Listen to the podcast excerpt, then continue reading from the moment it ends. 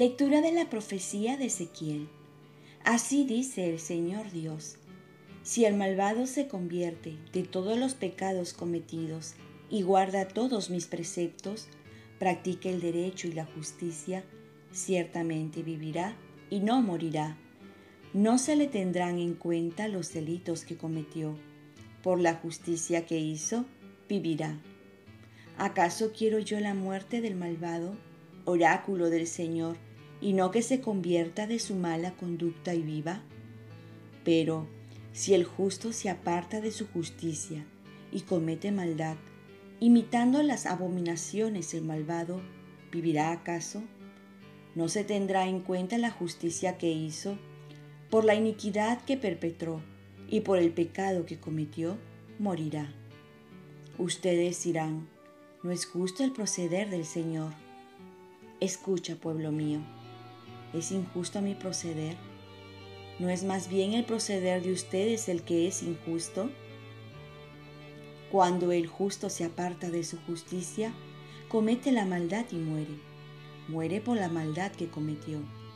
Y cuando el malvado se convierte de la maldad que hizo y practica el derecho y la justicia, él mismo salva su vida. Si recapacita y se convierte de los delitos cometidos, ciertamente vivirá y no morirá. Palabra de Dios. Salmo responsorial. Si llevas la cuenta de los delitos, Señor, ¿quién podrá resistir?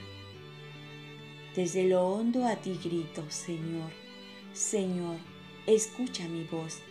Estén tus oídos atentos a la voz de mi súplica. Si llevas la cuenta de los delitos, Señor, ¿quién podrá resistir?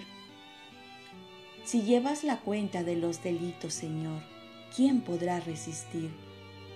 Pero de ti procede el perdón, y así infundes respeto. Si llevas la cuenta de los delitos, Señor, ¿quién podrá resistir? Mi alma espera en el Señor, espera en su palabra. Mi alma aguarda al Señor, más que el centinela la aurora. Aguarde a Israel al Señor como el centinela la aurora. Si llevas la cuenta de los delitos, Señor, ¿quién podrá resistir? Porque del Señor viene la misericordia, la redención copiosa, y Él redimirá a Israel de todos sus delitos. Si llevas la cuenta de los delitos, Señor, ¿quién podrá resistir? Lectura del Santo Evangelio según San Mateo. En aquel tiempo dijo Jesús a sus discípulos, Si la justicia de ustedes no es mayor a la de los escribas y fariseos, no entrará en el reino de los cielos. Han oído ustedes que se dijo a los antiguos, No matarás, y el que mate será procesado, pero yo les digo, todo el que esté peleado con su hermano será procesado. Y si uno llama a su hermano imbécil tendrá que comparecer ante el Sanedrín. Y si lo llama renegado merece la condena del fuego. Por tanto, si cuando vas a presentar tu ofrenda en el altar, te acuerdas allí mismo de que tu hermano tiene quejas contra ti, deja allí tu ofrenda ante el altar y vete primero a reconciliarte con tu hermano entonces vuelve a presentar tu ofrenda.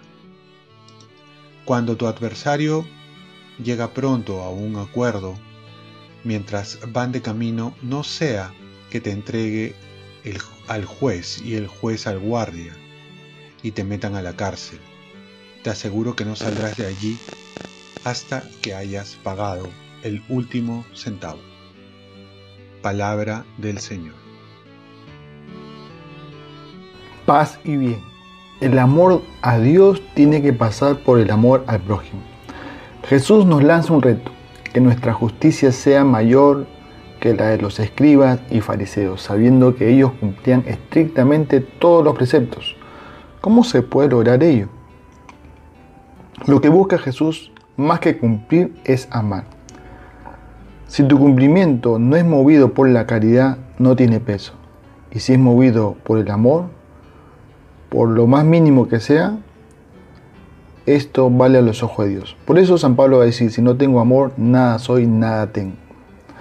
Jesús nos trajo una justicia mayor que la de Moisés, en la que involucra el amor en todo lo que hagamos.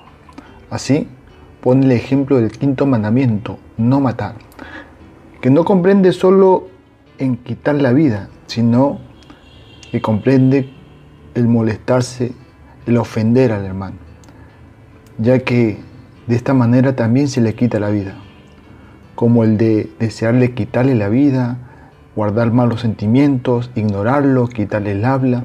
Muchas maneras de nomar es matar al hermano. Aquí viene lo más grave, que no solo haces mal a tu hermano, sino que se corta la relación con Dios. Por ello Jesús va a decir, si vas a presentar tu ofrenda, esto es una oración, un trabajo pastoral, una buena acción, una gran obra social, un rosario, etcétera, etcétera, Dios no lo aceptará si no te has amistado, reconciliado con tu hermano. Es decir, no puedes amar a Dios y no amar a tu prójimo. La condición para acercarte a Dios es primero acercarte a tu hermano con el que estás peleado o distanciado. Y algo más, que la iniciativa para acercarse debe partir de nosotros. Vete primero, dice, a reconciliarte con tu hermano. Y no dice que esperes que tu hermano venga a reconciliarse contigo. Y es que esto es así porque tenemos una ventaja sobre el otro. Y es que conocemos el amor de Dios. Tenemos la ventaja de tener la fuerza de Dios, su gracia, para hacer su voluntad y sobre todo para acercarnos al hermano. Oremos. Virgen María, ayúdame a poner amor en todo lo que hago, sobre todo amar a mis hermanos para que pueda amar a Dios verdaderamente. Ofrezcamos nuestro día. Dios, Padre nuestro, yo te ofrezco toda mi jornada en unión con el corazón de tu Hijo, Jesucristo, que sigue ofreciéndose a ti en la Eucaristía para la salvación del mundo. Que el Espíritu Santo que guió a Jesús sea mi guía y mi fuerza en este día, para ser testigo de tu amor. Con María, la Madre del Señor y de la Iglesia, te pido por las intenciones del Papa. Con San José Obrero, te encomiendo mi trabajo y mis actividades de hoy, para que se haga en mí tu voluntad. Y la bendición de Dios Todopoderoso, Padre, Hijo y Espíritu Santo, descienda sobre ti. Cuenta con mis oraciones, que yo cuento con las tuyas y que tengas un santo día.